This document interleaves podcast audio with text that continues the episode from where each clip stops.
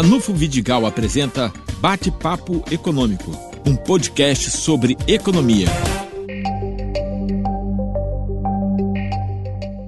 A conjuntura social segue desafiadora para todos nós.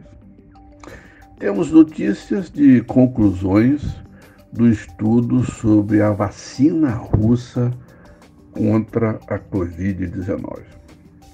E são animadores os resultados, mostrando que é, ofertas adicionais de vacinas podem chegar e ajudar na resolução deste grave problema que o mundo passa.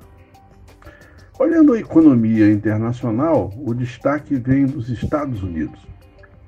A economia já se recupera, entretanto, o desemprego caiu, caiu a metade, era 15% no auge da crise, caiu para algo em torno de 8%, mas ainda mostra que as dificuldades, a incerteza é enorme na maior economia do planeta, que neste momento enfrenta a pré-campanha eleitoral à presidência da República.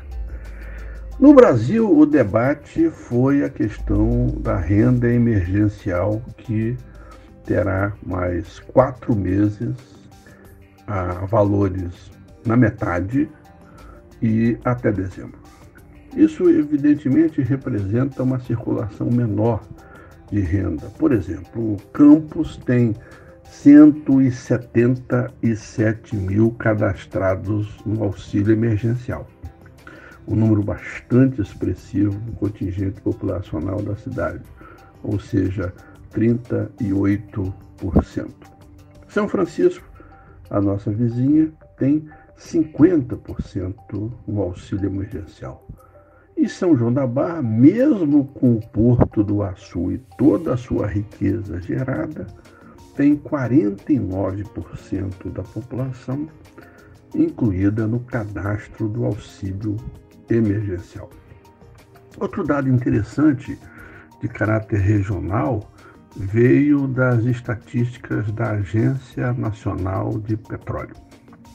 Ela diz simplesmente que a produção na bacia de Campos só representa hoje 28,8% da produção nacional de petróleo.